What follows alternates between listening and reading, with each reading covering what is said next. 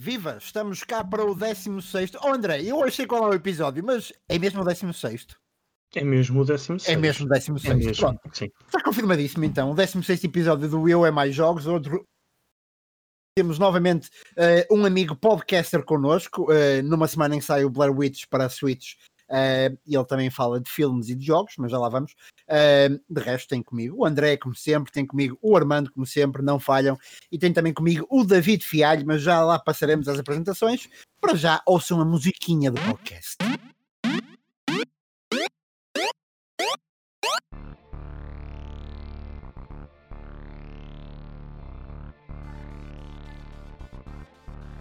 Ok, estamos então aqui. André, olá, olá. Estão? Estamos bem, quer dizer, estamos bem. Eu estou bem. O Armando e o David, não sei, eles já responderão. Armando, olá, olá, estás bom? Olá pessoal, está tudo bem? Tudo bem. Uh, David, David Fialho, para já apresentá-lo. David, o David faz tudo um pouco, não é? Ele anda, ele, ele anda, ele anda por aqui, eles andam aí, não é? E o David anda por aí no, no Glitch Effect, anda por aí também no, no podcast Isto Não é um Jogo, acho que é esse o nome. É esse É, o sim, nome, senhor. David? É esse o nome. Isto não é um jogo que trata de basicamente adaptações que foram feitas para filme uh, depois de serem videojogos. Alguns dos jogos são de facto um, alguns jogos não, a maioria dos jogos são brilhantes, os filmes nem por isso. E, uh, e é o editor também do site Eco Boomer, uh, pelo qual podem e devem passar. Portanto, olá David, muito prazer em Olá. ter connosco. Muito obrigado por me convidarem. De nada, o prazer é todo nosso. Uh, vamos então, antes de mais, antes de passarmos às notícias, não sei se o André tem ou não tem notícias, mas antes de passarmos a elas, vamos então para os jogos desta semana. Nós estamos a gravar dia 19. Hoje parece que sai um jogo, um jogo engraçadinho uh, chamado The Last of Us 2 para PS4. Uh, portanto, é o grande destaque de facto da semana. Também hoje. Um, hoje, dia 19, volto a dizer.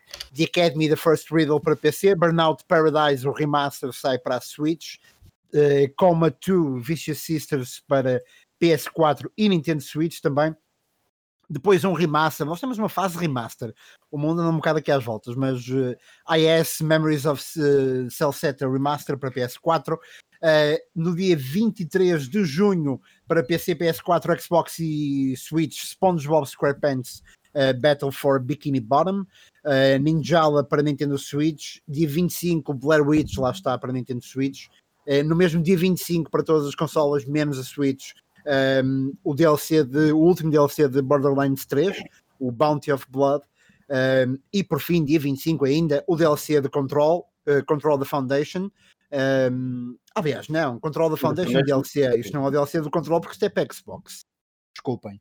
Um, também Hunting Simulator 2 para PS4 e Xbox e Mr. Driller Drillland para PC e Switch. Ai, já estou cansado. Estou aqui como o Pinto da Costa já a falar em apneia. André, vamos para as notícias. Vamos para as notícias. Uh, notícias que esta semana uh, são patrocinadas pela EcoBoomer e pelo Future Behind. Foi os únicos dois Uh. meios buscar notícias. Somos, somos avançados esta semana? Não, temos, temos alguma esta, agência? Ah, esta ok, semana ok. são- somos Eu trouxe- avançados para deixar. Trouxe a mala cheia de notícias aqui para Foi. o podcast. Pronto, ok, Ah, vamos a isso. Então, uh, primeiro, a notícia da, da EcoBoomer, que é uh, Crash Bandicoot 4, It's About Time, ainda não foi oficializado, mas ao que parece está para chegar à PlayStation 4 e à Xbox uh, One. Uh, Hum, é adoro. feito pela, ou desenvolvido pela Toys for Bob e, uh, como não podia deixar de ser, uh, tem a mão da Activision. Segundo também a EcoBoomer, será inspirado nos anos 90, com a sua história a acontecer em 98, é isso? David? É isso mesmo. Perfeito. Há umas Pois, mecânicas de viagens no tempo e, e sim. Ah, fantástico. Muito bem, muito bem. Depois, ahm, mais, a mais ah, animação, que é um novo trailer de Captain Tsubasa, a Rise of New Champions, e esta do Future Behind. Ah, o jogo chega no dia 28 de agosto a- aos- ao PC, às consolas PlayStation 4 e Nintendo Switch. E este novo trailer, com cerca de 7 minutos, mostra um pouco mais da história, bem como da jogabilidade do, do jogo da, da Bandai. Continuando no futebol, FIFA 21 chega ao PC, PlayStation 4, Xbox One a 9 de outubro, diz a EcoBoomer. Tem as versões especiais, como não podia ser, deixar de ser, a Champions Edition e a Ultimate Edition. Uh, e faz parte do programa da EA uh, Dual Entitlement, que então as versões, quem comprar a versão digital do jogo, tanto para a PlayStation 4 como para a Xbox One, terá o jogo gratuito na PlayStation 5, 5 ou na uh, Xbox Series X. Uhum. Só uma coisa, André, uma coisa que é relevante, duas coisas são relevantes. O Early Access estará disponível a partir de dia 2 de outubro, okay. uh, para, quem tiver, para quem tiver o jogo. E para quem joga FIFA no PC, más notícias: uh, o motor de jogo não será alterado e, portanto, o, jogarão ainda a versão uh, velha geração e não há planos para um, um, um next gen, digamos assim, em 2021 para o FIFA no PC. Portanto, quem tiver PC jogará a mesma versão de Xbox One e de PlayStation 4 quase a mesma coisa, e estou a brincar, do que jogar na Switch, porque é sempre uma versão manhosa. Yeah. Não, jogar no PC é ainda pior do que a Switch porque está cheio de um, uh, cheaters e, está, e tem um mercado absolutamente louco, mas não vamos falar de FIFA, por favor. Ok. Uh, olha, uh, o que é, tal como o FIFA, uh, vamos falar de Dirt, Dirt 5, uhum. Uh, que vai ter um modo de história. Um, esta notícia está uh, no, no, Future Behind, mas também na EcoBoomer. Uh, e este modo de história vai ter Troy Baker e Nolan North um, fazer as vozes das duas personagens no que dizem ser um novo tipo de storytelling. Um, Dirt 5 chega ao PC, Google Stadia, Xbox One, PlayStation 4 no dia 9 de outubro, com a versão PlayStation 5 e Xbox, Xbox Series X a chegarem mais tarde, provavelmente com, com as consolas, se ainda não estiverem cá fora no dia 9 de outubro. Uhum. Uh, mais, mais temos Cyberpunk, que foi adiado, Cyberpunk 2077, uhum. chega agora em novembro em vez de 17 de setembro. Cyberpunk, que o David tem a edição especial do comando mas vai ter ontem. que esperar para o pôr, um, para o pôr uh, ao uso com, com Cyberpunk. Vai, pronto, é assim. Acontece. Vocês estão entusiasmados para, para Cyberpunk? Uh, não sei se alguém quer falar antes de mim, mas eu estou entusiasmadíssimo, sim, eu estou entusiasmadíssimo. Mas é o meu tipo de jogo, é o meu tipo de, de cena, não é? Sci-fi, jogos de computador, epá, uh, para mim é difícil cenários pós-apocalípticos, Uh, Cyberpunk, justamente, que é um género do qual eu gosto muito. Um, portanto, sim, eu estou entusiasmadíssimo. Não sei quanto a vocês. Eu também, eu estou bastante entusiasmado pela até pela coragem da, da CD Projekt Red depois do Witcher fazer um projeto tão, tão grandioso e tão diferente. Uhum, e, uhum. e, por acaso não tenho presente se vai ter visão em terceira pessoa, mas eu, eu sou fã dos RPGs tipo Fallout em primeira pessoa, não em terceira. Uhum. E, e, ter um cyberpunk, um, um motivo, um mundo cyberpunk à nossa volta e em primeira pessoa deve ser uma coisa bombástica. E, e essa notícia do que, que falávamos há pouco do, do, de ser adiado e talvez para ser para as novas consolas, uh, opa, é, é, muito bom, porque assim compras um, a, a versão PS4 e Xbox dá para as próximas consolas. Já vieram, já vieram dizer isso hoje no Twitter. Epá, está tudo aí aberto para todos os consumidores, os que compram uma nova consola e os que fiquem ainda agarrados à PS4 e, e jogam todos ao mesmo tempo. E é jogam é todos, exatamente. Excelente. Hum. excelente. Mas bem. Uh, vamos dar o salto para Jump Force, que chega à Nintendo Switch já este ano, a 28 de agosto, e chega em formato Deluxe Edition com uma data de personagens do primeiro pack de, de, personagens ou do primeiro passo de personagens. Por isso são fãs de jogos de luta, têm uma Nintendo Switch. Um, aí está, Jump Force vai chegar, por isso é mais um fighting game para, para a Switch. Por fim, a última notícia, e para fazer plug ao tema que o uh, Pedro vai dizer, é que Horizon Forbidden West chega à PlayStation 5 em 2021. Ou seja, o jogo que não tinha data de lançamento diz agora a EcoBoomer que uh, já sabemos que chega do, em 2021. Não se sabe ainda a data específica, mas que não vamos ter que esperar muito mais que um ano. O que é ótimo de, de saber. Exatamente. exatamente. Uhum. Uh, oh, André, se me permite, falta uma última notícia. Não sei se falta, mas, mas eu, ontem, eu ontem de facto acompanhei o EA Play. Um, o... Diz, diz, diz? Lamento. Sim, sim, exato. Eu também, eu, também, eu também lamento. Sim, eu também lamento. Ainda por cima, um trailer que foi feito para FIFA e para Madden ao mesmo tempo uh, deixou-me Deixou-me deixou Madden. Uh, deixou-me deixou logo. Mas, ah, mas, houve uma, mas houve uma notícia ótima, ótima, ótima a sair do EA Play. Um, há um jogo, eu não sei se vocês acompanharam, mas desde há uns anos para cá há um movimento de pessoas que decidiram comentar em todos os posts da Electronic Arts no Instagram a pedir um, um certo jogo. Um, e a Electronic Arts uh, ignorou, ignorou todos estes posts até, até hoje, ou até há muito pouco tempo. Uh, mas ontem de facto anunciou que finalmente está em produção Skate 4. Sim, um, o, skate, o Skate estará de volta. Um, uhum. É engraçado porque num ano em que sai, em que sai Skate Excel, em que sai o remaster do, uh, Tony, Tony Hawk, uh, é curioso que de facto a EA volta a virar-se para o skate e vai brindar-nos, brindar-nos a nós que gostamos de jogos de skate. Uh, com o Skate 4, eu fico muito contente porque, apesar das minhas memórias do Tony Hawk serem muito boas, o Tony Hawk sempre foi um jogo muito mais arcade, uh, muito menos uh, simulador, não é? Ao passo que o skate de facto é, é um simulador por excelência e portanto eu fiquei bastante contente. Só para trazer esta notícia, de facto, depois todo o EA Play foi podíamos para, para a semana, podíamos nos juntar neste mesmo sítio virtual uhum. uh, e falar sobre, já com, com as notícias bem digeridas e com tudo o que aí vem bem digerido, e uhum. falar sobre o EA Play no próximo episódio. Sim, por mim sim. Eu acho que teremos mais coisas más do que boas a dizer, mas. Eh, não mas, interessa, mas. Sim, uh, mas, falamos exatamente. também, não era a primeira vez que falávamos mal da EA por aqui, por isso. não, exatamente. uh, para vocês verem que não somos avançados da EA. De não, qualquer das formas, a única, a única, pessoa que me pagou, a única entidade que me pagou foi a PlayStation para lançar a nota máxima ao uh, Last of Us Part 2. Exatamente. E acho que também pagaram ao David, certo? É, pois, eu estou à espera do cheque, mas ele Ainda nunca mais chega. É. Bem, vamos então ao nosso, ao nosso tema principal. Temos cá o David, eh, que, que, estará, que estará. O David, cujo jogo favorito, não sei se vai sair na próxima geração, a ver, vamos. É o Mass Effect, certo, David? Pois, uh, estávamos a falar da, do EA Play, enfim, uh, grande melão, foi o que foi.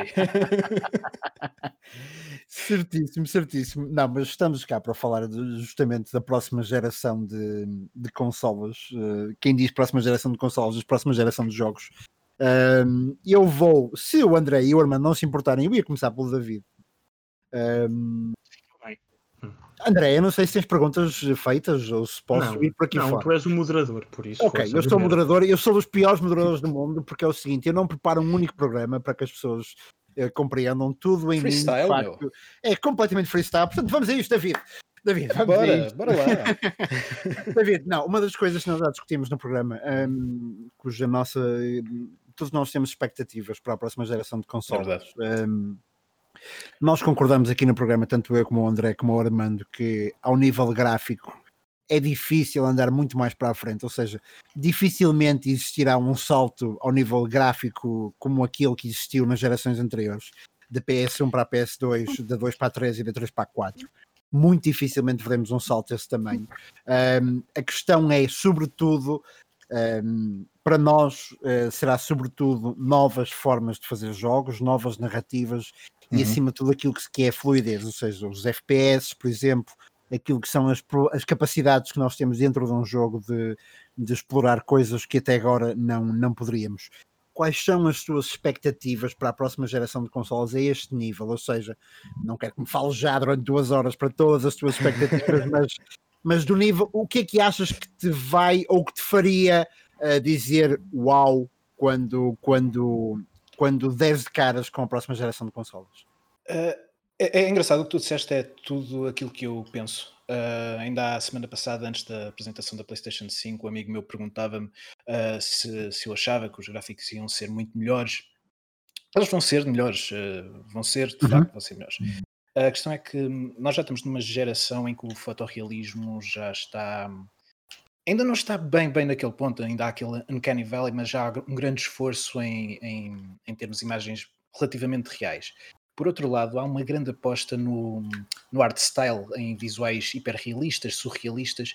Uh, muitos indies começaram a entrar por essa via para, para poderem uh, crescer dentro, dentro do meio. E acho que a próxima geração vai ser muito boa para uh, mostrar a verdadeira visão dos produtores. Nós não vamos agora nos, agora nos primeiros dois anos, até porque tivemos também a apresentação do Unreal Engine 5 que só para o ano é que vai começar a chegar aos uh, produtores.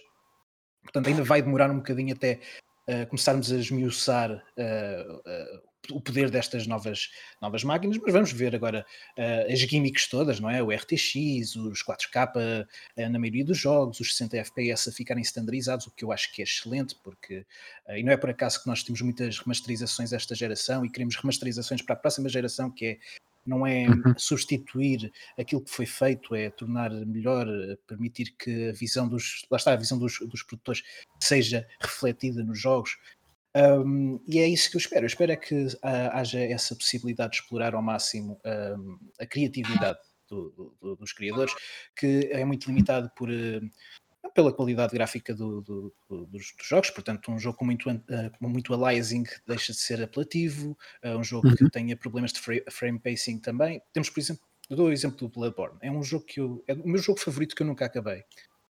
por causa da dificuldade. Uh, e é um jogo que eu quero muito que tenha uma remasterização. Quero, é, uma, é, um, é um desejo meu, porque eu acho que eu vou conseguir jogar melhor o jogo quando ele estiver a correr a 60 frames, quando não tiver uh, problemas de frame pacing, quando passarmos dos 720p de resolução que ele tem para um 4K decente. Portanto, um, isto para mostrar também que sou muito a favor de remakes e remasters e coisas do género. Um, eu tenho grandes esperanças uh, da, da, próxima geração. Acho que vai, não vai ser a geração definitiva, isso nunca vai acontecer, porque há sempre aquele salto uh, de, uma, de uma geração para a outra, mas acho que vai ser aquela em que nós vamos olhar para os jogos e vamos pensar: ok, uh, é isto. Porque além dos visuais, temos também as questões dos loadings, não é? Porque Exatamente. a experiência uhum. com, com, a imersão, a questão do áudio 3D, que é um, o áudio que nunca foi muito explorado nos videojogos, é interessante. Uh, para aí desde o tempo da PlayStation 1, quando introduziram o áudio estéreo. Uh, acho que hum, há jogos que realmente apostam na, na envolvência, no, no Surround 7.1, mas acho que ainda hoje, nós, mesmo no computador, ou mesmo nas consolas, há muito. Parece que está tudo limitado ao estéreo. Nós começamos a ver os jogos da Naughty Dog com, com sistemas em que podemos alterar um, o range do áudio, se queremos que o áudio fique centrado só no, no canal central, uh, o áudio da voz, aliás, no, no canal central e são muito poucos os jogos que uh, aproveitam isso e acho que vai ser muito interessante vermos como é que os produtores vão pegar nos no sistemas de ray tracing para uhum. implementar o áudio. Um, eu estou muito entusiasmado. Desculpem lá agora este, este grande discurso. Uh, não foram duas horas, mas para lá caminhava. Não, não, mas, mas sim, sim. E faz sentido o que disseste agora no fim. Eu acho que também que acima de tudo, podemos estar a abrir portas a uma nova experiência sensorial uhum. na medida em que os olhos já foi um festim para os olhos, não é? Esta geração já foi, já foi um festim para os olhos, porque não agora também tratar dos ouvidos e tratar do sistema tátil também, porque até porque quando se fala do novo, do novo Dual não é Dual Shock, pois não, André? DualSense. É DualSense. Oh, lá está, olha, estão a ver, DualSense. uh, quando se fala do novo DualSense de facto, também já se fala muito dessa componente mais, mais táctil. Uh, também o VR será finalmente a geração uhum. do VR? Não sei. Uh, aquilo que VR é interessante, uhum. é interessante falarmos do VR, porque hum, ele vai ter o seu break, eventualmente. E agora com o Star Wars Squadron que, que apresentaram, acho que pode ser uma verdadeira killer app. Uhum. Uh, porque não vai sair só no computador, vai sair também na PlayStation, coisa que o uhum. Half-Life Alyx não aconteceu, não é? Uh, poderá vir a, a, standardizar, mas pelas apresentações que nós tivemos até agora das novas consoles, parece que esse não é o foco. Uh, parece que o, o, VR pode continuar a existir, mas ainda vai ser aquela coisa de nicho, até porque não é uma coisa prática de nós termos em casa, não é aquela experiência de nos sentarmos no sofá e começar a jogar ou sentarmos no, no computador, portanto vai ser quase um nicho como quem joga simuladores de carros ou uhum. com volante, ou, ou mesmo simuladores de aviões com os OTAs.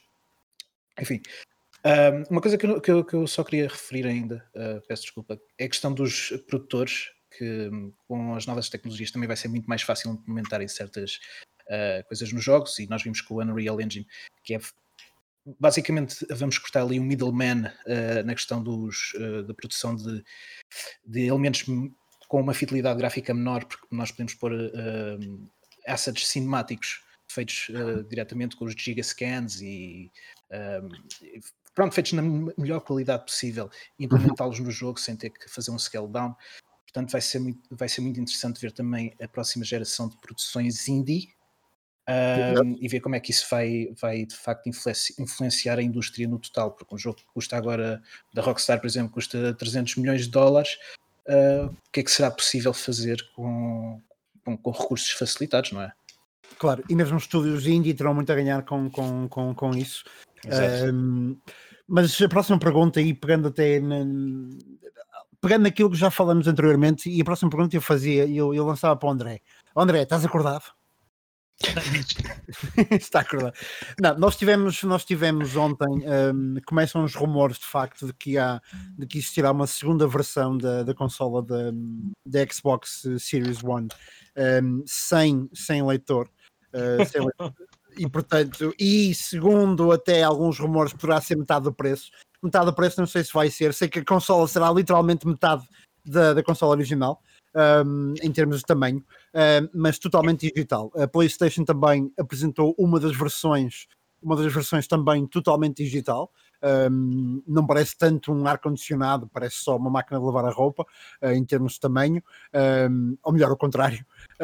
mas a minha questão, André, é não, estarão, não estaremos de facto a caminhar para um, um, um mundo completo que, que abandona completamente o lado mais físico dos jogos e, e portanto, uh, se calhar há, há, quem diga que isto vai, vai dificultar a vida aos collectors, não é? O pessoal gosta muito de ter os jogos uh, nas, nas, nas, nas estantes uh, alinhados.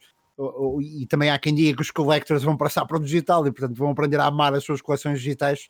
O que é que tu sentes sobre isto? Sentes que há mesmo uma, uma, uma aposta muito grande na, na, nas bibliotecas digitais. O, o, futuro é digital. Agora, em relação a, às edições de, de colecionador, uh, passam a ser isso mesmo. Passam a ser edições especiais e que tu queres, compras a edição de colecionador. Até mas não achas que nós vamos chegar aqui, André, desculpa, mas não achas que vamos chegar aqui a um ponto em que qualquer pessoa, quer dizer, qualquer eh, versão física de um jogo daqui a pouco vai ser uma versão colecionador, quase. E é isso, tu, as edições colecionador e as físicas passam a ser quase um dois em um. Uh, tu, tu, compras uma edição especial, compras uma edição de colecionador, terás o formato físico, mas ao mesmo tempo que tens o CD, que vão ser produzidos talvez em menor número, porque mais uhum. gente terá o digital, vais ter um código para pôr na tua consola para conseguir jogar. Uh, isto é, é, é, a minha ideia. Tu imagina, tu compras uma edição de colecionador falando do The Last of Us, que traz a estátua, traz umas pulseiras, traz uns pins uh, e traz um steelbook com o CD.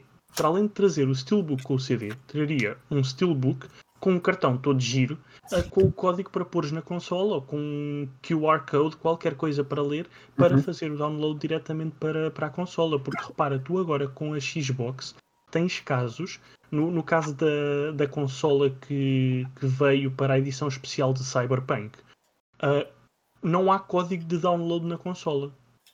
Uhum. Uh, não há cartão. O código de download está embutido na consola e quando for data para fazer o download, tu consegues fazer o download sem pôr código nenhum. Exato, exatamente. Por exatamente. isso é, é, é, tal coisa. A tecnologia está a evoluir para, para um sítio que cada vez mais o digital faz sentido, mas tal como os vinis não morreram, não me parece que os jogos físicos um, tenham, tenham esse destino tão uhum. negro. Exatamente. Vão continuar a existir jogos físicos, mas para menos pessoas serão quase como, como algo de nicho, como são agora as edições de, de colecionador. Certíssimo. Vamos agora à próxima pergunta. A próxima pergunta é para os três. Eu vou começar pelo Armando. Uh, e cada um tem, tem dois minutos para responder, vá, não, não, não se prolonga mais do que isso. Uh, e é uma pergunta, mas é também uma. Pá, o pessoal lá em casa gosta disto.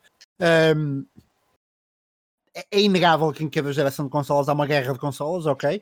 Uh, PlayStation versus uh, Xbox versus, se quisermos, também as da, as da Nintendo, mas vamos focar-nos agora, vamos focar-nos agora uh, PlayStation versus, versus Xbox. Um, e, começo, e começo pelo Armando, dois minutos cada um. um a PlayStation parece, e tudo isso são rumores, ok? Porque ainda não temos preços na, na, na PlayStation, em termos de notícias, as coisas ainda estão muito parcas. Uh, mas em termos de rumores, aquilo que temos até agora, aquilo que, que, que, que parece, é que hum, a PlayStation poderá cometer o mesmo erro que cometeu com a PlayStation 3, de, ter, de ser mais cara, nitidamente mais cara do que a Xbox.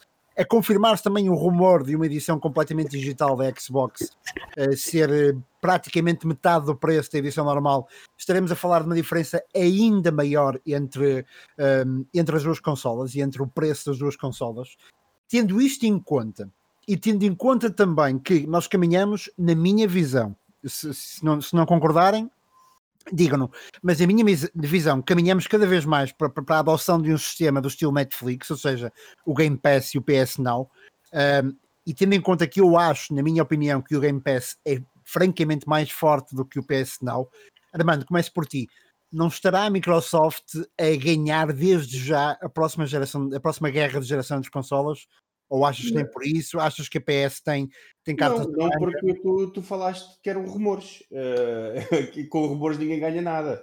Certo. Uh, o, o, a, a confirmarem-se, vá, a confirmarem Mas até o primeiro rumor da, da Xbox Series, uh, se não é X, mas seria uma S, não seria uhum. apenas sem CD, seria uma, uma consola um bocadinho até mais fraca. Uhum. Então, seria uma, como como existe com o Xbox One e a, a S e com o PS4 e o Pro. Pronto, seria, outro, seria um bocadinho outro modelo.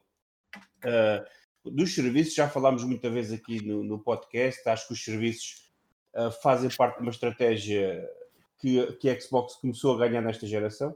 Uh, claramente nos serviços a Xbox está a ganhar, mas também duvido muito que o Game Pass quando, quando for um, quando sair a Series X que se mantenha nos mesmos formatos Uh, tenho, tenho, imensas dúvidas que isso vai acontecer.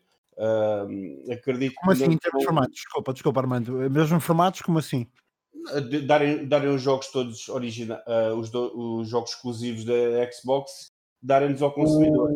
O, não, mas ontem, ontem o, o Major Nelson. Isso, isso está confirmado. Isso está confirmado. está confirmado. O Major Nelson confirma ontem que todos, todos os jogos que venham de qualquer um dos 10 estúdios da Microsoft neste momento, hum. todos os jogos estarão disponíveis no dia de lançamento. Tal então não sei o que é que eles vão vender. Honestamente, não sei o que é que eles vão mas vender. É como tal, tal e qual como estavas a dizer. O, a, a Microsoft é, é uma empresa gigante. É uma empresa que tanto faz os sistemas operativos como faz um, hardware. E um dos hardwares que ela tem, um dos sistemas que tem é a Xbox.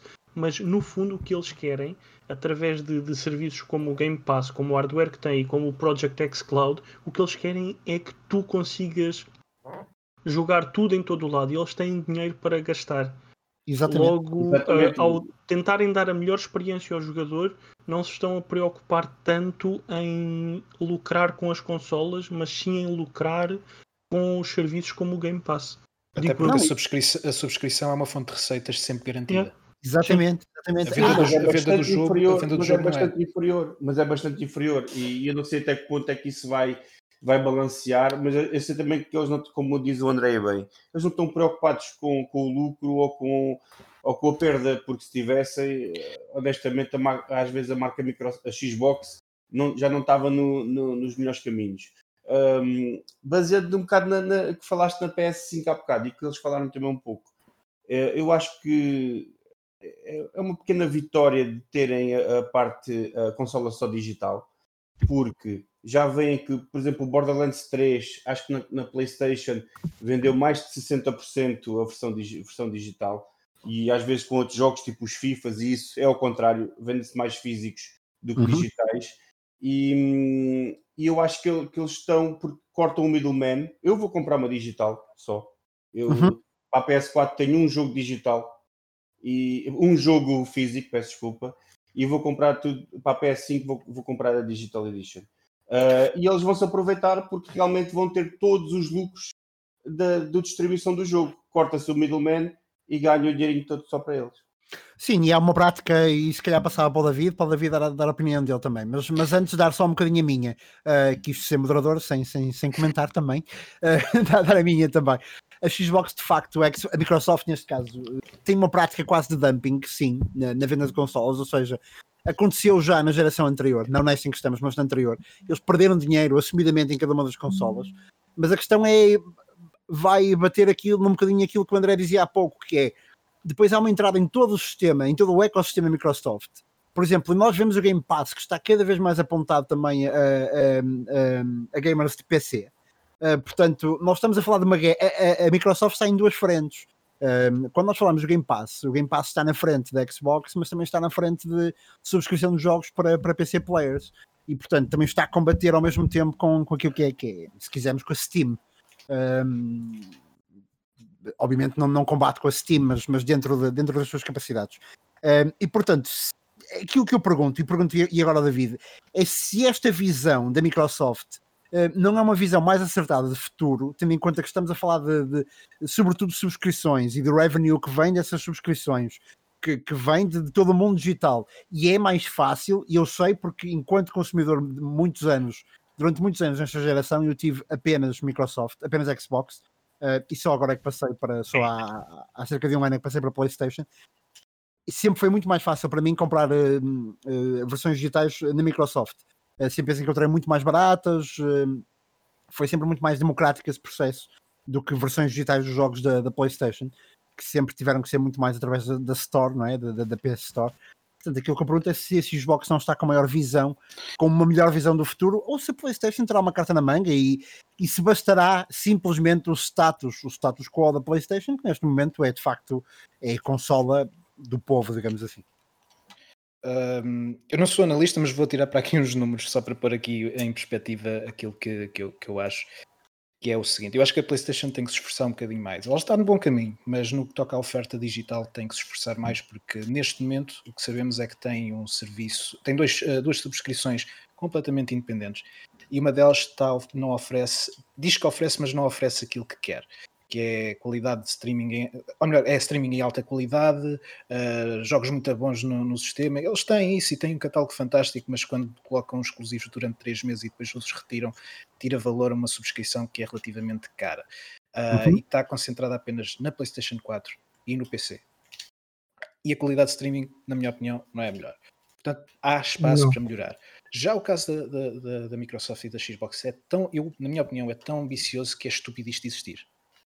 Uh, não, não, faz sentido. não, não, é porque é tipo é aquilo que, que o consumidor quer uh, e vai ser muito difícil ainda assim um, uh, aliciar alguns jogadores, porque eu conheço amigos meus que não, não querem o, o, Game Pass, não, não gostam do Game Pass porque têm aquele sentimento de, de entitlement, de querer ter o produto e isso vai continuar a existir.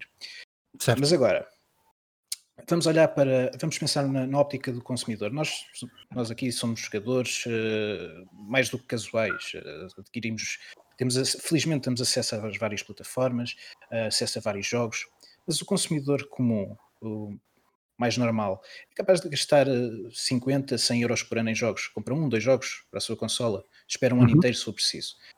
E o valor deles é, é à volta dos 100 euros. Agora imaginemos um serviço que nos dá centenas de jogos por 100 euros por ano.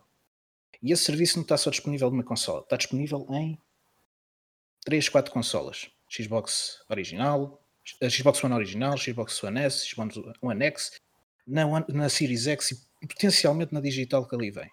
Uhum. Em PCs e com, com o xCloud vai ficar ainda disponível numa quantidade ridícula de dispositivos. Portanto, a Microsoft não está a pensar só na Xbox. Tem uma consola premium melhor, tem várias consolas premium para aqueles para os puristas, para aqueles que querem o pixel perfect, querem tirar o máximo possível, que vai continuar sempre a existir, é a experiência tradicional, e depois vai ter um, um, um ecossistema aberto a todos. Se todas uhum. essas pessoas, todos esses curiosos, tiverem, uh, pagarem uh, a sua subscrição anual, que agora, agora são 2, 3 euros se for preciso, para ter acesso a isso tudo, a receita, as receitas, isto uh, Uh, agora evita, uh, evitando falar na, na, nos gastos que eles têm, nas tecnologias que eles têm, mas só, só em receitas, eles aumentam exponencialmente a receita em 3, 4 vezes, porque é um público muito maior.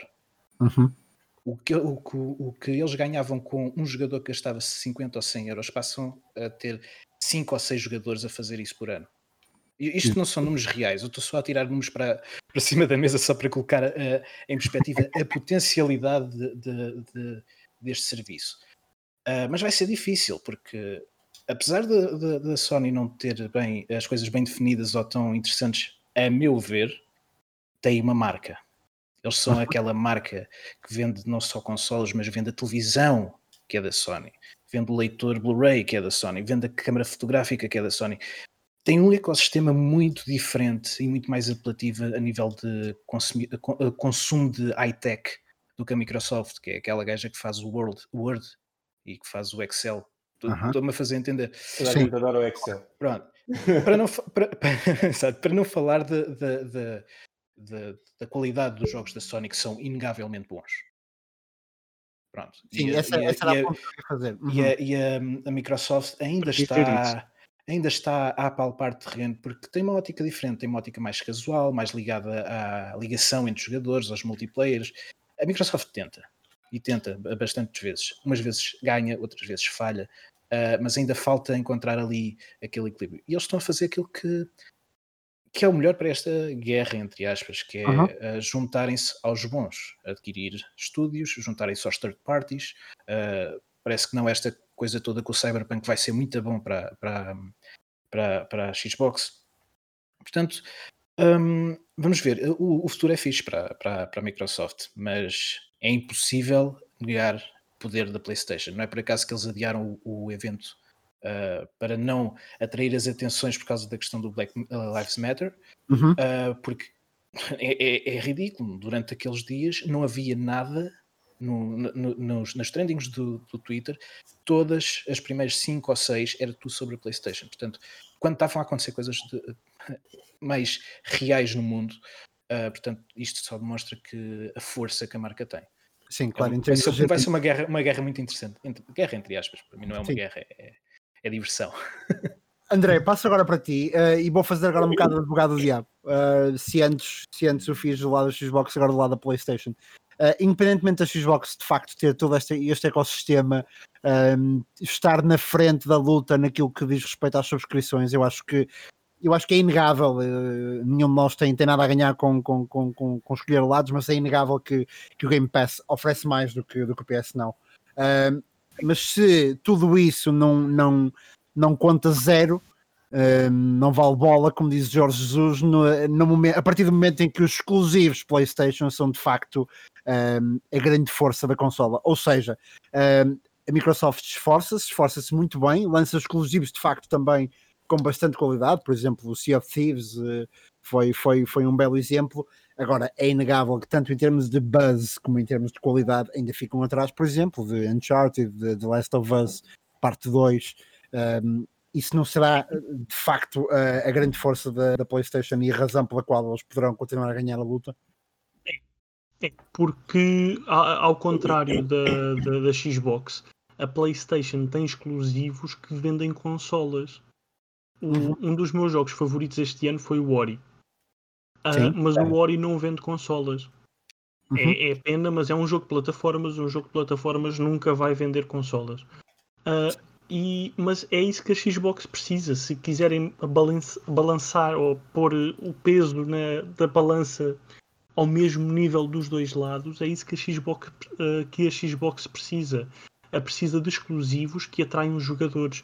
E no fim, o facto da Xbox conseguir comprar o estúdio certo ou produzir o jogo certo com uma qualidade de um Uncharted ou de um Spider-Man ou de um The Last of Us, uh, só há uma parte que ganha, que são os jogadores, porque passam a ter o dobro dos estúdios a fazer o dobro dos jogos com grande, grande qualidade.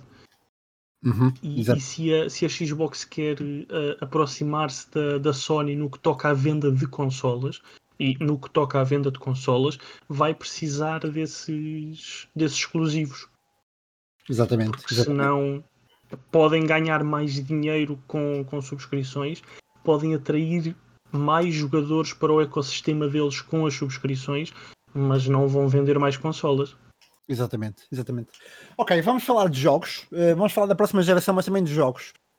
Um, vou começar pelo David, pelo convidado. Aquilo que foi sendo falado, ou que seja rumor, o que quer que seja, como queiras pegar, o que é que te deixa mais excitado para já na próxima geração em termos de, de jogos? O que, é que, o que é que não podes esperar para, para meter a mão em cima? O que é que eu não posso esperar para. Eu estou muito entusiasmado, mas isto é porque sou um grande fã do, do próximo Halo. Uhum. Uh, não, acho que se não existisse, não seria a razão pela qual eu estou a fazer o meu alheiro para a Series X, embora tenha uma One X. Um, e o, o, Horizon, enfim, é, é, outra, é outra malha. Portanto, as duas, as duas têm, têm a minha benção neste momento. Um, e são os jogos que eu mais. Uh, se pudesse agora pegar neles, uh, eram nesses dois: Horizon Forbidden West e o Halo Infinite. Exatamente. André, próxima geração, o que é que te está a deixar mais com os cabelos em pé? Eu diria também o Halo, mas depois eu vou para um exclusivo PlayStation, o Demon Souls, o, o, o remaster, uhum. que parece brilhante, divinal, e depois algo que vem para as duas consolas, que é o Resident Evil Village. Eu Exatamente. sou muito fã de Resident Evil, gostei muito do, do Resident Evil 7, é completamente diferente do resto da franquia, e este Village vem ou parece vir dentro dessa onda do, do Resident Evil 7, até porque é em primeira pessoa. Armando, uh, o que é que te deixa mais, mais entusiasmado na próxima geração? Opa, roubaram-me as, as respostas todas destes gajos, pá. roubaram estes gajos roubaram-me tudo, pá. roubaram-me tudo. Uh, não, o que é que, que, olha, muito rápido, muito rápido e, e, pelos pronto, estamos a falar de eu, falamos todos de jogos que saem até pelo menos 2021. Pronto, o Horizon que sabemos, sabemos que a Gorilla é fenomenal e, e, o Horizon no primeiro foi um jogo excelente. Uh, o, o Halo, epá, eu gostava que a Microsoft me desse um Halo como eu jogava o Halo 1 e o 2, porque não gostei de mais nenhum a partir daí. Nem do 3? Uh, nem do 3. O 3 para mim Uau. até foi dos piores, vê lá, a sério. A sério? A sério. Eu, eu não consegui acabar o 3 sequer. achei muito achei que na altura, quando saiu, já estava alguns passos atrás do outro tipo de jogo. Pronto, uh, epá, mas é se calhar a minha maneira de, de ver os, é, é legítimo, então. os, os first person shooters, percebes? Um, opa, mas sim, o, o Halo, epá, e quero ver o que é que a Obsidian está a fazer para, para a Xbox. A uhum. Obsidian uhum. é um dos meus estúdios preferidos em termos de RPGs e quero ver o que é que eles estão a fazer para a próxima geração. Ah, e nenhum de vocês fala do. Eu sei que está a causar alguma intriga e não pelos motivos, pelos melhores motivos, se calhar, mas eu não ouvi ninguém falar de Spider-Man, Miles Morales. Sim, mas o Spider-Man é, é, é, tão garantido. Exatamente, uh, exatamente. É? é? quase isso. Como, é quase como, se, como, como, praticamente nós temos presente a ideia que sim, a PlayStation 5 vem aí e é tipo o primeiro jogo que sai, uh, que yeah. temos conhecimento. Yeah, meu, é garantido, não há, não há aqui problema. Os outros a gente não sabe nada. Uh, parece que está tudo. Enquanto houver ali uma, uma névoazinha, enquanto houver um mistério, vender... uh, é aquilo que, que, torna mais interessante. Spider-Man uhum. Miles Morales, ok, fixe, meu, porreiro, vá, bota. é, até, até, parece que a gente só faz perguntar e por que não? E por que não? Exato. Do, do Spider-Man, uh, o que me deixa mais entusiasmado é a porta que o jogo pode abrir para um jogo de 20, 25 horas com uma personagem nova. Uhum. Nova para, para o universo de videojogos Spider-Man. Sim, Mas exato. Isso... Há, atenção, é, há, um, há uma, uma ressalva a fazer, porque há, eu tenho visto muitos fãs de Spider-Man do jogo a protestarem com o facto de não ser de facto o Peter Parker, mas há uma ressalva a fazer que é o Peter Parker não é o único Spider-Man nos cómics. Um, e não fiquem, não fiquem, eh, não fiquem loucos de raiva, mas o Miles um, Morales ganhou um spotlight muito recentemente com o Into the Spider-Verse. Ele já existia.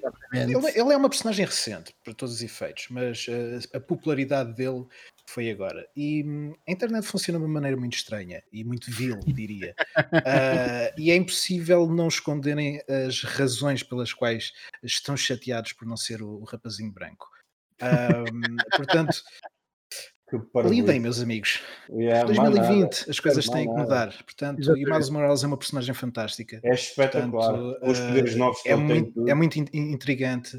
Uh, gostei muito da, da, apresentação dele no, no primeiro jogo. Adoro o, o, filme que fizeram em volta da, da, personagem dele. Portanto, há, e vai ser muito interessante. Acho que um dos realizadores do filme uh, veio comentar a dizer que gostou muito do que viu. Uh, a fazerem com a personagem no, neste jogo. Portanto, eu acredito que a Sony queira fazer ali algo muito, muito, muito especial e até, sei lá, cruzar com, com os filmes, porque Spider-Verse, meu. Sim, pode acontecer, é não, não é? E já agora, não fiquem chocados no futuro se existir um Batman com outra personagem que não seja Bruce Wayne, porque o Bruce Wayne também não é o único Batman do, do universo Batman. Uh, portanto, meus queridos, se calhar uh, joguem menos um bocadinho e leiam mais cómics antes de protestarem fortemente não precisas de mandar as pessoas ler, ou, ou, mas basta estudarem um bocadinho não, ou procurarem no Google, é, não é? É isso mesmo. Eduquem-se, exato, é isso. Vejam vídeos no YouTube para se educar se não gostarem de ler, mas, mas façam. Mas, mas leiam também, ainda por cima os cómics são fáceis de ler porque têm poucas letras e mais, e mais desenhos. Sim, pode baralhar a posição dos balões, pode baralhar as pessoas. Não é? pessoas... Queremos dizer é que não há, não há aqui razões para ser burro. Não, não há. Há muitos incentivos para aprender, seja onde for. Mas depois. Diz, diz. diz. Não, eu ia passar à próxima pergunta, portanto termina. Okay. Termino, eu termino com, com a parte de uma coisa que o David disse, foi que estamos em 2020 e não quero entrar por aqui, quero só deixar a nota porque tenho uma página aberta à minha frente, que é, neste momento, no Metacritic, uh, o The Last of Us Part 2 está com um score em de, mais de 10 mil ratings, o user score, de 3.4. E isto é, é porque a maior parte das pessoas não está em 2020. É, exatamente. Está em 1819. Sim, uhum. e, e, era só isto, queria só deixar uma chega. Sim, sim, sim, incluindo, e porque essas questões são importantes, também são interessantes, e porque eu sou cientista social e, portanto, também tenho que fazer essa minha costela, mas uh, eh, um, a Kotaku na Austrália um, faz uma publicidade ao jogo em que altera a capa do The Last of Us para uma coisa que é a Very Angry Lesbian, um, o que foi absolutamente horrível e muito pouco muito pouco condicente com aquilo que é que são os valores de 2020 lá está e que é a atual um, a atual situação um, naquilo que é que são que é o tecido social ocidental se quisermos um, e de facto muito pouco muito pouco nobre também da parte da parte da parte da distribuidora na, na Austrália. Mas, quem, quem fez isso foi um retailer, desculpa Pedro, foi a, a JB uh, Hi-Fi. Tens toda a razão. Toda... Eu peço desculpa a Kotaku. Não que yeah. a Kotaku nos esteja a ouvir. uh, se a Kotaku estiver a ouvir. Fizeste muito bem, André. Fizeste muito bem. Foi uh, mesmo o retailer que fizeram essa. Quero lhe chamar brincadeira de mau gosto, mas diria mesmo para o isso. Para não dizer as neiras. Sim, que às, eu, às vezes acho que o que falta aqui é, é mesmo uma. Não é, é, é falta de educação, de, de saber o que é que. Que é que uhum. uma piada pode. Como é que uma piada pode afetar outra pessoa? Porque eu claro. quero acreditar no lado mais uh, uh, inocente da, da, humanidade em, e pensar que por vezes uh, nós dizemos piadas ou fazemos piadas que não caem bem aos outros e não percebemos porquê. E acho que é essa a falta de educação. Porque eu já fiz comentários racistas, eu já fui uma, uma, pessoa, uma besta enorme, mas tinha 12, 13 anos, eu não sabia o que é que era o mundo. Não sabia Sim, claro. o, que é que, o que é que uma pessoa de uma determinada cor ou de uma determinada orientação se, sentia naquele momento, porque não era eu. Uh, portanto, e, e, acho que hoje em dia o que falta no mundo é educação. E nesse uhum. caso, uh, se foi uma pessoa adulta e consciente, meu, sim, é é, é, é? E, temos, e a falta de tacto, eh, mesmo que mesmo que a piada tenha sido só isso, uma piada inocente, sem qualquer tipo de homofobia junto da, da mesma, é falta de tato. Há que ler o mundo à volta. E, eh, e, para quem trabalha no mundo do marketing ou no mundo da, da, da, social media, há que ler o mundo à volta, há que perceber. Parar e, parar e pensar. Parar Será e pensar. é correto? Claro, respirar, respirar fundo ou respirar três vezes antes de, antes de, de fazer determinada asneira. Uh, vamos passar para, um, para outra pergunta. Uh, antes ainda, falar também de, de, Há uma coisa que tem vindo a ser falada cada vez mais com a nova geração e que eu acho que é muito importante, que é o crossplay. Uh, nós temos de facto que pressionar as, as, as editoras, ou as, sim, neste caso as editoras, mas também as, a Sony e a Microsoft e a Nintendo, porque não, a apostarem no crossplay porque não há necessidade de jogos que não são exclusivos não poderem de facto ser jogados, serem jogados entre amigos que não têm necessariamente a mesma escolha de, de sistema. Um, e portanto, mais uma vez a EA esteve mal, porque no EA Play confirmaram que não há planos para crossplay nem para FIFA nem para, para o Madden.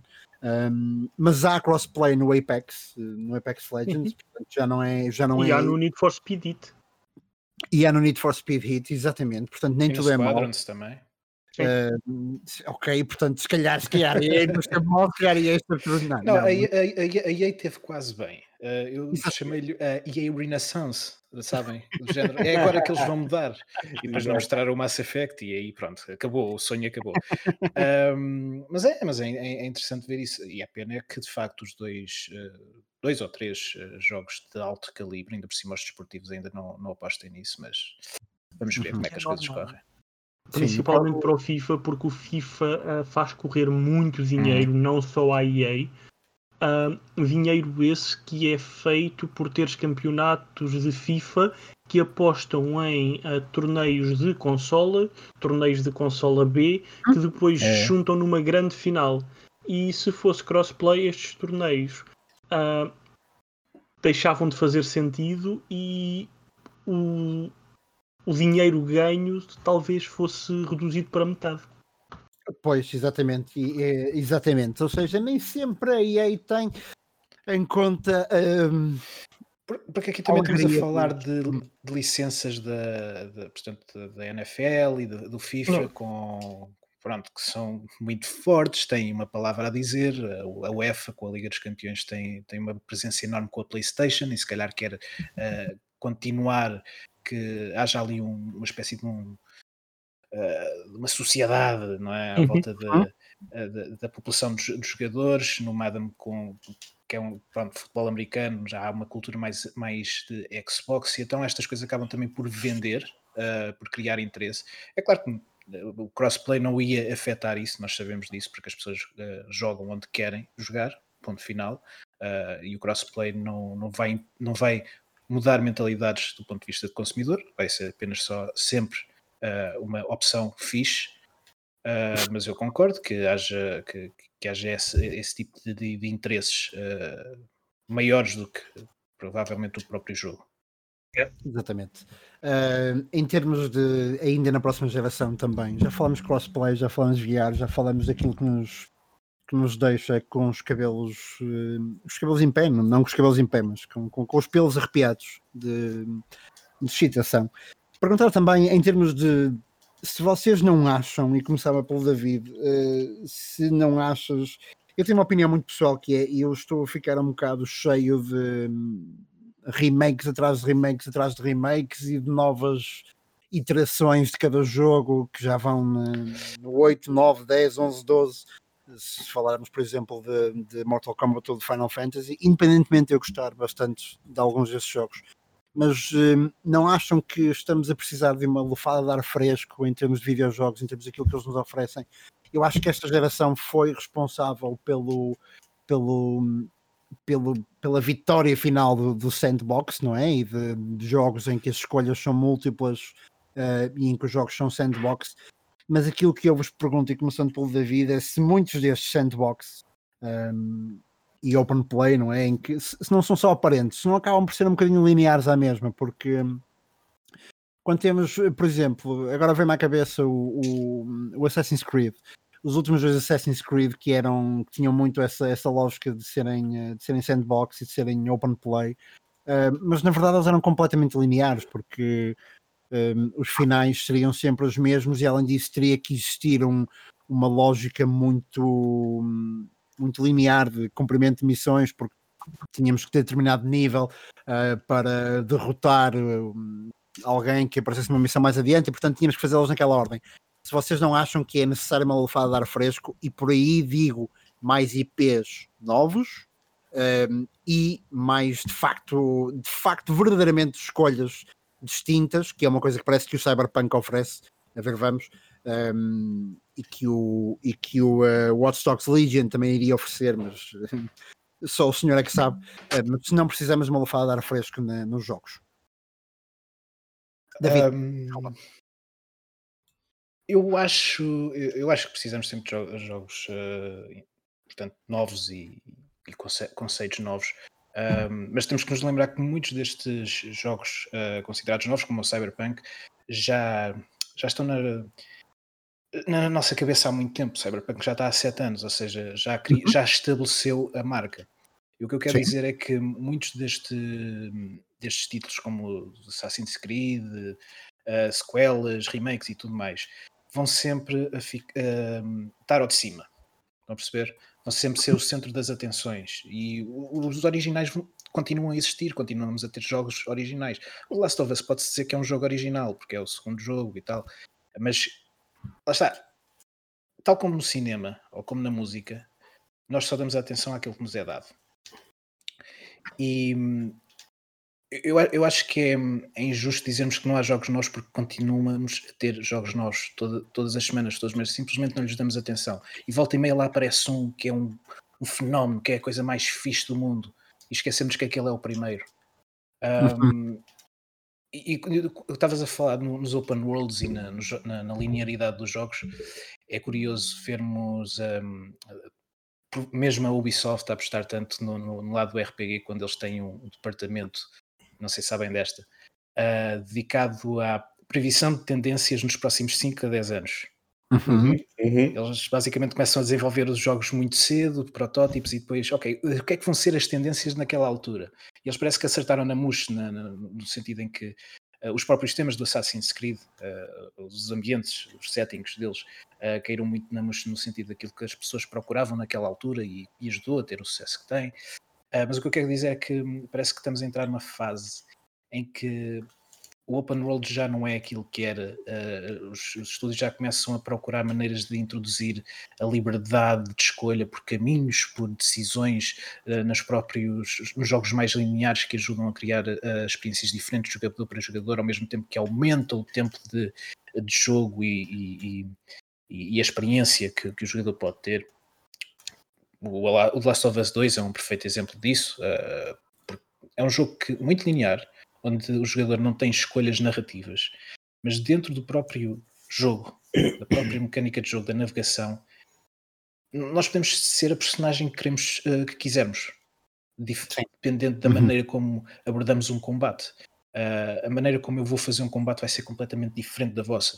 Uh, e, e, é interessante ver como estamos um bocadinho a voltar quase aos anos 90 dos jogos de PC, em que os jogos não eram mundo aberto, mas havia ali uma grande quantidade de opções e de liberdade, uh, algo que o Cyberpunk vai apostar muito e, e, e, acho que é um grande selling point.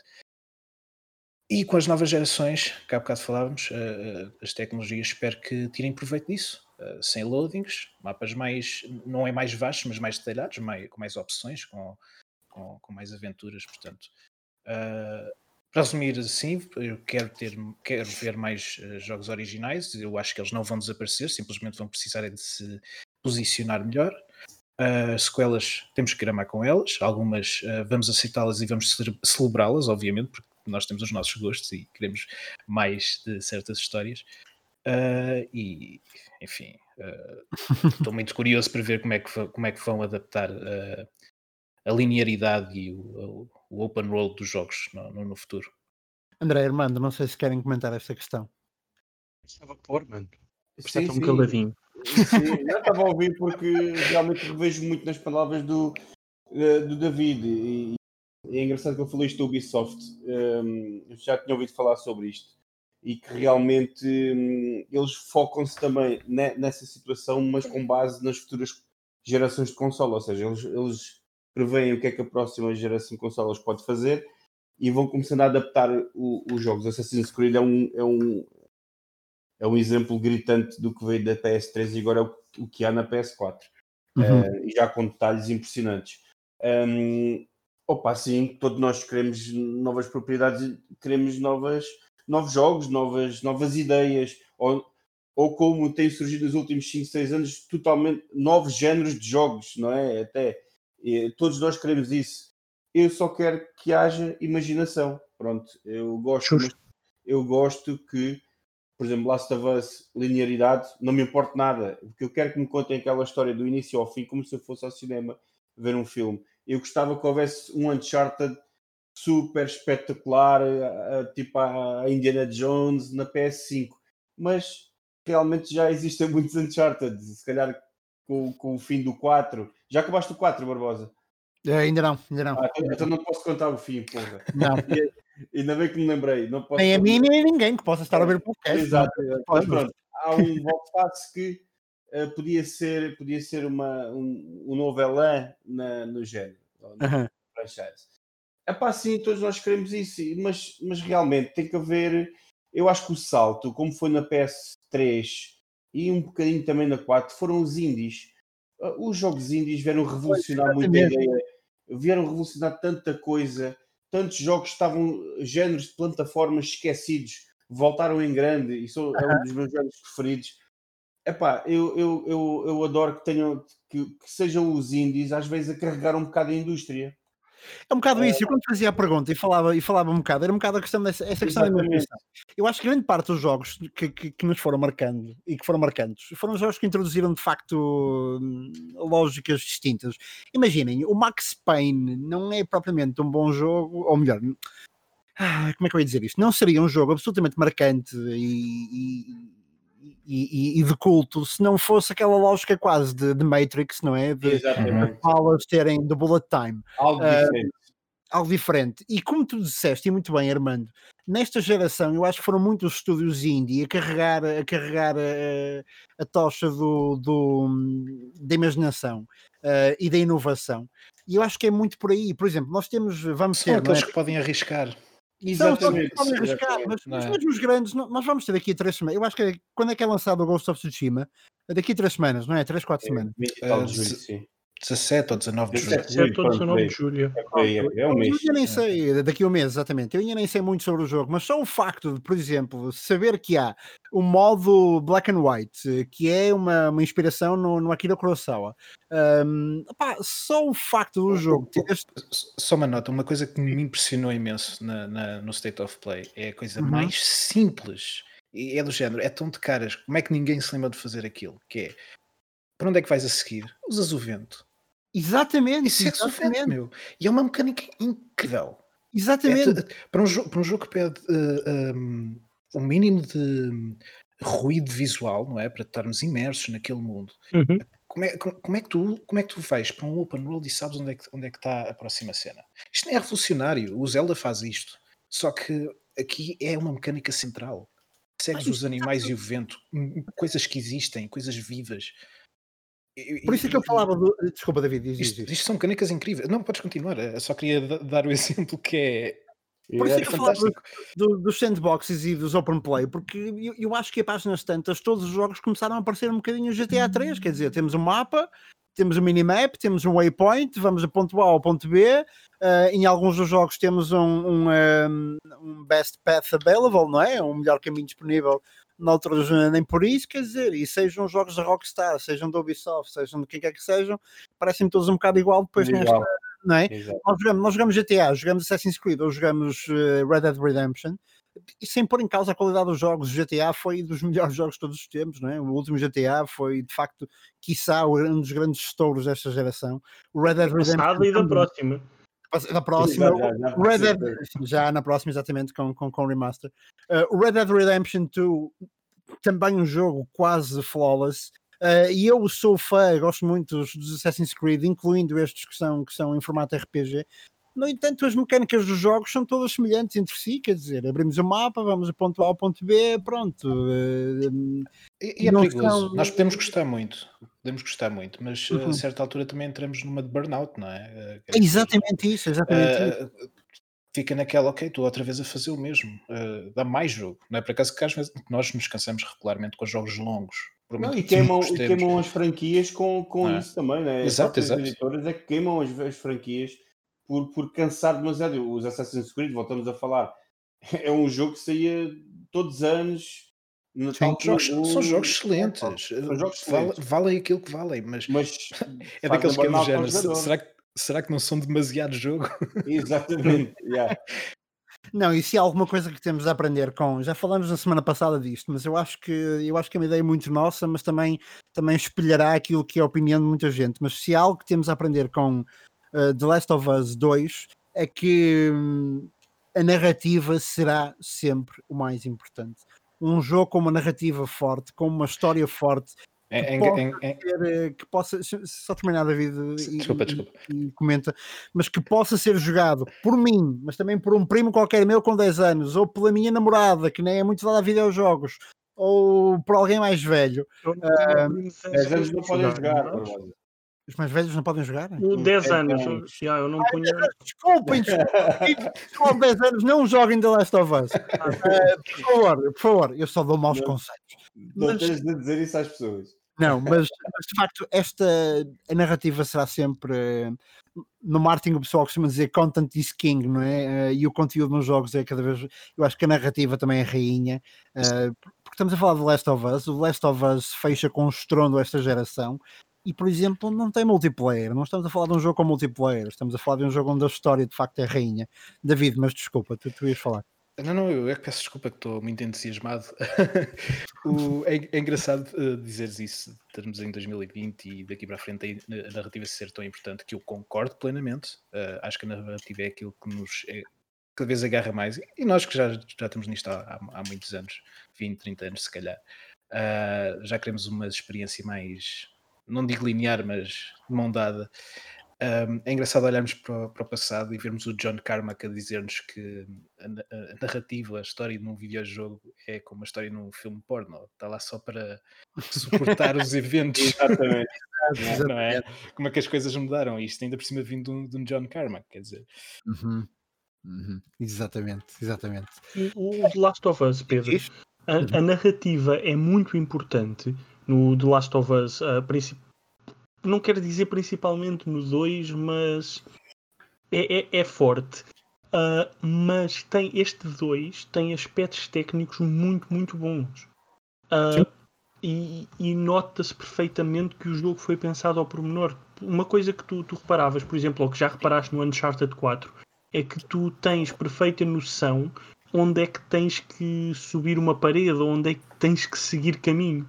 Uhum. Ah, neste The Last of Us Parte 2, ah, estes pedaços de, de código e de arte estão tão bem escondidos no mundo que tu vês por ti à procura do. procura. Embora seja um jogo linear, permite exploração, mas é um jogo linear, tu vês por ti à procura daquele sítio que tens que ir para, para seguir caminho, porque não há nada, ou, ou está tão escondido, que tu não vês à primeira aquele marcador que te diz, ok, é por ali que eu tenho que ir, como acontecia noutros jogos desta geração. E- Exatamente. E isto também é um pouco o futuro. O mundo, tu vais estar tão dentro do mundo, não só pela história, mas pelas capacidades técnicas do- dos jogos. Exatamente, exatamente, exatamente. Bem, meus caros, vamos então já com uma hora de programa, portanto vamos para a pergunta final que fazemos a- em todos os programas e a todos os convidados, que é o que é que andamos a jogar durante esta semana. No caso do convidado, ele pode nos dizer o que é que tem andado a jogar nas últimas semanas, não necessariamente na última. Ahm, André, vou começar por ti. O que é que jogaste esta semana, ah, para além de teres pegado novamente no The Last of Us e do Animal Crossing? Last of Us novamente. Nabos. Quero, quero, quero fazer platina pela primeira vez, que eu não tenho nenhuma platina. Ah, e fui vender nabos no Animal Crossing. Já levo 8 milhões no banco. Se isto fosse a sério, meu Deus, não estava aqui a gravar o podcast convosco. Não Estaria- estavas? Não, Ah. estaria talvez nas. Caraíbas e teríamos que gravar o podcast no meu fuso horário, porque o, Ent- o homem então do não- era eu. Ah, ok. Hum, tá bem. Eu, eu Ok. já, tinha, já tinha perguntado se não faz isso por gosto, então. Se não faz isso claro, por gosto. claro, claro que Ah, sim, mas ok. teriam que se adaptar ao meu, ao meu horário porque eu era o, nome, eu era o homem do bolo, por isso. Ok, está bem. meninos. Ah, para além disso, filho dos nabos, tenho andado a jogar uma coisa que é o One Town. E chamo-lhe coisa, mas é uma coisa boa. Ah, Uhum. O, o jogo é um é um, um shooter de plataformas com uma pixel art fantástica que eu estou a adorar. E epá, não, é, é destruição. Aquilo é uma, uma espécie de. Estão a imaginar um filme do, do Tarantino? Eu estou a imaginar porque é o meu realizador favorito. sim. Ok? Então agora imaginem isto em pixel art e epá, é sangue por todo o lado. É, é, é uma coisa, é, é divinal. Ok. Só Divinal. diálogos então. Ok. Ok. And adoro. down. Muito bom. Muito bem, muito bem. Ah, David, o que é que tens jogado nas últimas semanas, se quiseres, ou esta semana, se é que jogaste Posso- muita coisa? Posso fazer aqui um, um dump de, de coisas que tenho andado a jogar desde, Uhum. desde o mês passado, talvez. Olha, joguei o The Last of Us 1 para me preparar para o 2, que eventualmente joguei, estou a jogar, não é? Também, Uhum. tal como, como o André diz, estou a fim de platinar. Não será o meu primeiro, mas será provavelmente um dos mais satisfatórios. Uh, isto, é o que dá, isto é o que dá vocês serem editores de, de websites sobre jogos, não é? O não, povo não. todo está a ter as primeiras horas não, do jogo tenho, e vocês andam a platinar. Eu tenho, eu, eu, eu tenho um, uma regra que é hum. uh, jogos que eu recebo e que gosto muito, para além disso comprar o platino. Um, ok. Platino ou termino, enfim, é uhum. uma, uma, cena que eu, que eu, tenho. Este, por acaso, como os troféus são mais ou menos acessíveis, vou fazê-lo. Um, também joguei, eh, por, porque tem vindo a cair no, no, Game Pass e a sair no PC, joguei o Halo 2 muito recentemente, uh, de novo. Uhum. Foi a terceira ou quarta vez que o fiz uh, e infelizmente mantém-se uh, no, no, fim da lista dos meus favoritos. Peço desculpa. Uh, é, o jogo é, um, é, é, infernal. Eu gosto do que o jogo tem, gosto do que o jogo faz. A história é incrível, mas é. Man, aqueles brutos um, são qualquer coisa. Uh, mais recentemente uh, tenho andado a jogar também o Mafia 2, uh, o Definitive Edition, que Yeah, tu precisas andar a jogar Mafia 2. Ok, uh, uma pergunta, David, uma pergunta. Diz, diz, diz. Porque nós a semana passada batemos fortemente uhum. no Mafia 2. Uh, o Mafia 2 não é exatamente o mesmo Mafia 2 que já tinha jogado, Pronto. mas agora com, é, uma, é, é, com um é, blur. É que eu quero chegar. Eu não joguei o original. Mas ah, ok, então estás desculpado. Mas uh, percebo uh, o cult following que o jogo tem e uhum. reconheço que seja um jogo importante, que a história é muito interessante, os personagens são incríveis, mas para um jogador recente, dos dias de hoje, este é dos remasters mais pobres que joguei recentemente, porque não faz nada. E aquilo que traz para cima da mesa, que é relativo, na teórica é bom, uh, revela o que o jogo tem de mal. Uh, é vazio, uh, não é dinâmico, é, enfim, não, não, é, não está a ser uma experiência muito interessante. E a jogabilidade hum, também não está, não está, está, foi satisfatório. Outro que foi satisfatório foi o Disintegration, que também tenho andado a jogar, que é o novo jogo do Marcus Lito, um dos criadores do Halo, é um sci-fi. Está a fazer análise a isso. É um sci-fi um, mistura shooter na primeira pessoa com tático, uh, sistemas táticos em tempo real. O conceito é giro, mas também não, enfim, não, não, se, não, não eleva a, a, a, sua premissa a grandes alturas, porque também é um bocadinho demasiado linear e repetitivo e, e essas coisas todas. Diz-me diz uma coisa sobre esse jogo: o aspecto gráfico daquilo é tão bom quanto aparenta ser? Não, não. Não? Ok. Não. é porque aparenta ser muito, as, muito bom. E as cinemáticas são estranhas porque parecem ser pré-renderizadas, sabem? Tipo FMV gravado, yeah. mas são em tempo real, em baixa resolução.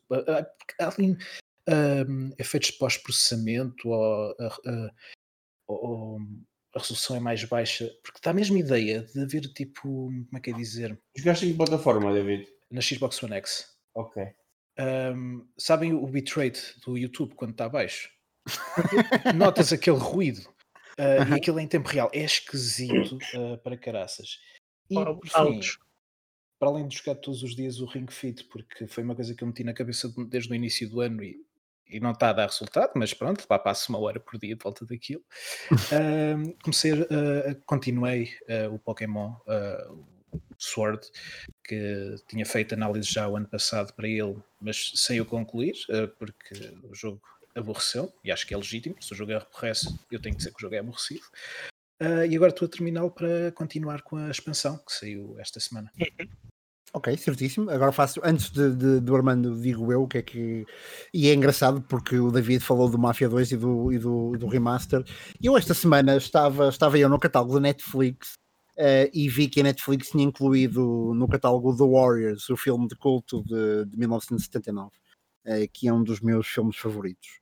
Um, ehm, e lembrei-me que tinha existido o jogo ainda na PlayStation 1, que era muito uh, bom, que era extraordinário na, dois. na PlayStation é. 2, que era extraordinário. O jogo que é de 2004. Também que era, jogo, que era pronto, que era o The Warriors e que era exatamente igual ao filme, ou seja, podíamos controlar podíamos controlar o Rembrandt, o Swan. Opá, desculpem, não vou começar a falar do filme porque de facto adoro e portanto não é isso que estamos aqui para fazer. E vi que tinham feito um remaster para daquilo na PlayStation 4 um, e decidi. Ah, não sabia. Pois, uh, existe um remaster para PlayStation 4 que eu, uh, infelizmente, uh, ao qual infelizmente eu acedi. não se aproximem do remaster da PlayStation 4, por favor. Uh, mais vale pegarem na vossa velhinha PS2 e, e, instalarem lá o jogo e jogarem, porque é exatamente a mesma coisa. Uh, se, não, se, não, está pior ainda, eu acho que a páginas tantas. Eu acho que o jogo estava ainda pior. Uh, e eu, para confirmar, fui, fui procurar para, para, para, ver se não era só do meu, dos meus olhos, não é? De estar a jogar em 2020 um jogo de 2004. Uh, fui ver vídeos do YouTube do original da PlayStation um, e não, de facto, o remaster foi muitíssimo mal, mal, mal conseguido. Um, eu devo até dizer que aquilo não é um remaster, é só um, um porte, é um não é, porte, é, é um porte, não é, não é um remaster. E se calhar até que havia versão PC e se calhar foi mesmo esse porte que fizeram. Exatamente, portanto aquilo não passa de um porte, mas foi isso que passei a semana a jogar ainda assim o The Warriors, porque foi dos jogos que mais gostei de jogar uh, e é um dos meus filmes favoritos. Mas Armando, o que é que tu andaste a jogar esta semana? Então, o Armando, o Armando, uh, até, onde, até a meia-noite do dia de hoje, estive hum. a jogar, joguei um bocadinho Destiny, porque pronto, houve aquelas notícias todas sobre o Destiny. Destiny 2, é, que, que pronto, é pá, fez, fez agora uma nova season e está a correr bem, está é, tá, tá muito porreira a parte da história, que é para preparar depois para setembro para, para os DLCs. Uh, pronto, inevitavelmente Last of Us, parte 2.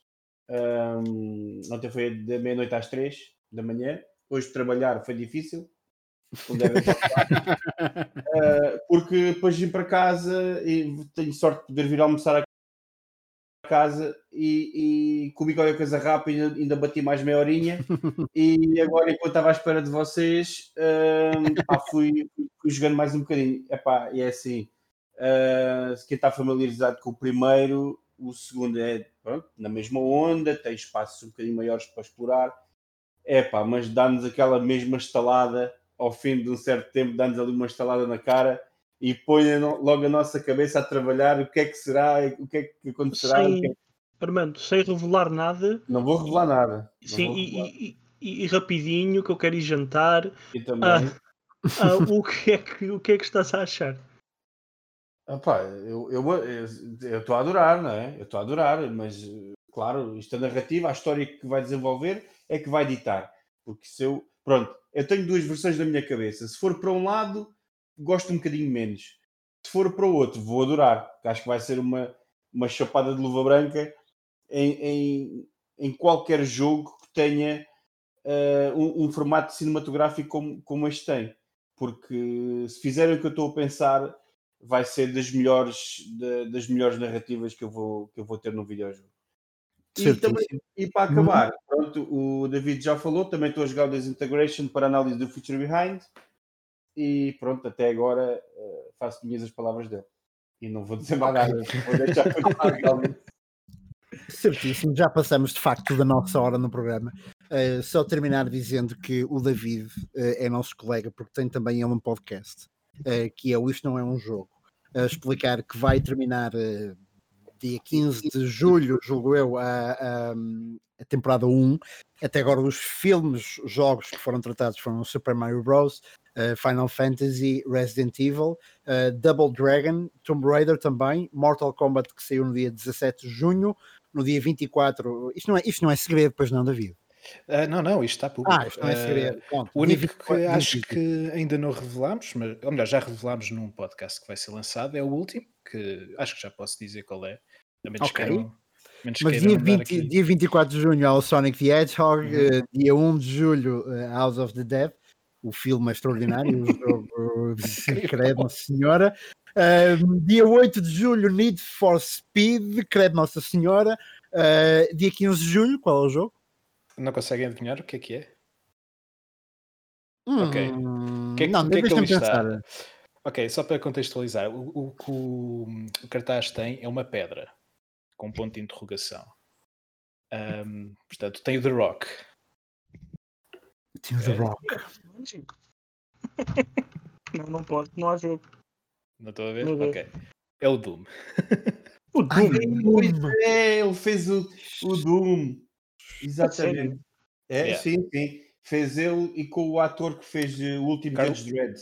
Carl Urban. Carl Urban, exatamente, exatamente. Epá, é okay. mau. Era, mas é calma, eu não sabia que havia um filme do Doom. Há, Há mais.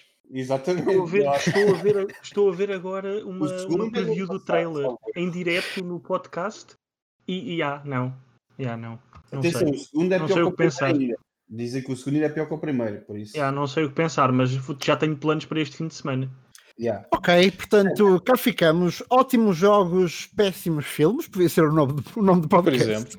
Mas o, jogo, mas o nome do podcast é mesmo isto, não é um jogo. David, espero que vocês ponham o The Warriors na próxima season. Se me quiserem convidar, eu vou lá fazer uma perninha só para dizer que Está bem, eu é faço o melhor filme, que é o melhor filme, é o melhor filme de todos os tempos. Uh, não é, mas, mas está no meu top 10. Uh, e quase que estava no meu top 10 de jogos, portanto não se pode dizer isto acerca de todos os que estão aqui em cima. Uh, meus caros, muito obrigado, David. Foste um convidado extraordinário. Gostamos, eu gostei Obrigado, muito de ter estes dois, não sei. Ainda bem, ainda bem. Não, mas gostamos, gostamos muito de te ter connosco, de facto. Espero, espero ter-te numa próxima, numa próxima ocasião também. Ok. Meus caros, obrigado também ao André, obrigado ao Armando, que estão sempre a aturar-me aqui enquanto eu mudeiro para a frente e para trás. Uh, nós estaremos de volta para a semana, para o episódio número 17. André, já há planos para a semana? Não, não, não, há planos. Vamos falar da, da EA? Ai, vamos falar da EA, exatamente. Ok, vamos falar vai, da EA. vai ser bater no ceguinho. Pa- pa- Um, ok, para a semana temos um programa sobre microtransações uh, e sobre lançamentos falhados de Star Wars. Uh, é isso que temos para a semana.